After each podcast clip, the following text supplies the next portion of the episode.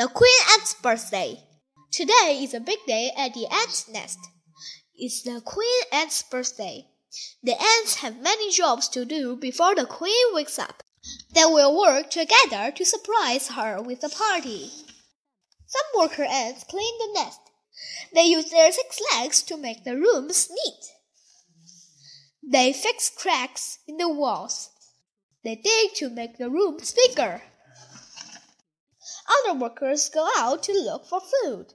They find tasty seed, leaves, and a few dead flies. They also find a picnic that has the queen's favorite foods. The ants carry cookies, grapes, and cheese back to the nest. Back home, the strongest ants guard the nest. They can use their large jaws to fight. Nothing will get by the ants on this special day. The queen wakes from her nap.